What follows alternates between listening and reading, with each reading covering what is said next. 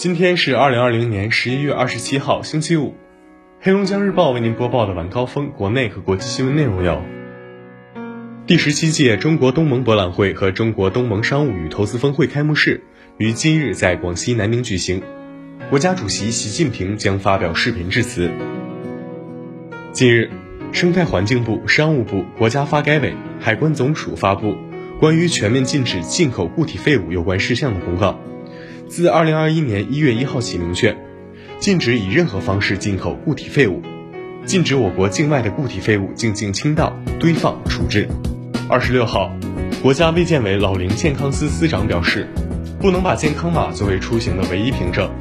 对于不使用或者不会使用智能手机的老年人，要通过其他的方式替代健康码查验。下一步，争取把健康码和公交卡、市民卡、老年卡等证件整合起来。作为替代健康码的凭证，挂号缴费等人工窗口也将保留，最大限度方便老年人的出行。近日，吉林省气温开始回升，很多地方冰雪融化，导致数起坠冰伤人事件。目前，相关单位、企业和社区已在过往道路、居民楼和小区门前纷纷张贴“高空坠冰，禁止靠近”的警示，并开辟了隔离带。在此提醒广大市民。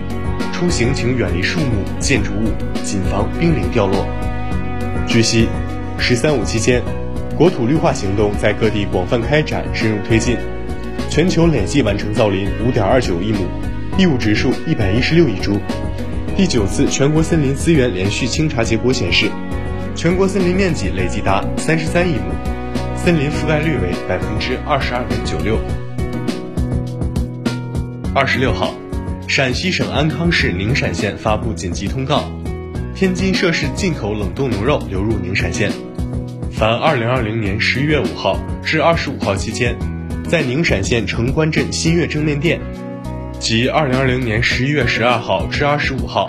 在城关镇关口街60号周锦记纸包鱼的用餐人员，或与餐厅从业者有过密切接触的人员，需自觉落实居家隔离，并第一时间报告。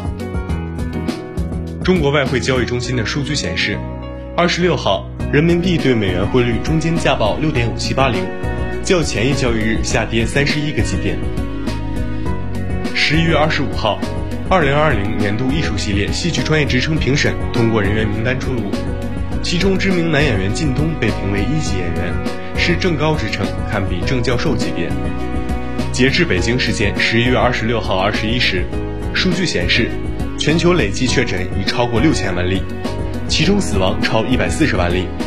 美国累计确诊新冠肺炎病例超一千二百万例，累计死亡超二十六万例。平均二十八名美国人中就有一人感染新冠。俄法累计确诊病例均达二百万，每十七秒欧洲就有一人因新冠病亡。印度感染病例超九百万例，七邦逾五十万。当地时间十一月二十五号十八时。阿根廷当地的法医对马拉多纳的遗体进行了解剖，最终宣布马拉多纳是自然死亡，没有遭受暴力侵袭迹象。二十六号，阿根廷总统府举行马拉多纳遗体告别仪式。联合国儿童基金会二十五号发布的一份报告显示，去年大约每一百秒就有一名二十岁以下的孩子感染艾滋病病毒。报告呼吁各国政府加大努力预防青少年儿童感染艾滋病病毒。日前，韩国公布的2020年餐饮消费状况调查结果显示，炸鸡在外卖食品中人气排名第一，且连续三年位居外卖点餐排行榜榜首。其次为中餐，自2018年起连续三年占据第二位。韩餐则首度超越快餐，跻身前三甲。德国联邦和各州政府25号晚达成协议，延长从十一月初开始实施的新冠防疫限制措施至12月20号。并进一步收紧私人聚会人数限制、戴口罩等相关规定。二十六号，波兰政府宣布调整部分防疫措施，二十八号起，在遵守防疫措施的条件下开放商场、滑雪场。新西兰环保局二十五号称，近百头领航鲸日前集体搁浅在该国一处离岛海滩，工作人员发现时，大部分鲸已经死亡，二十六头奄奄一息，工作人员对他们实施了安乐死。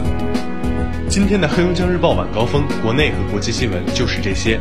编辑杨欣欣，我是程琦，感谢收听。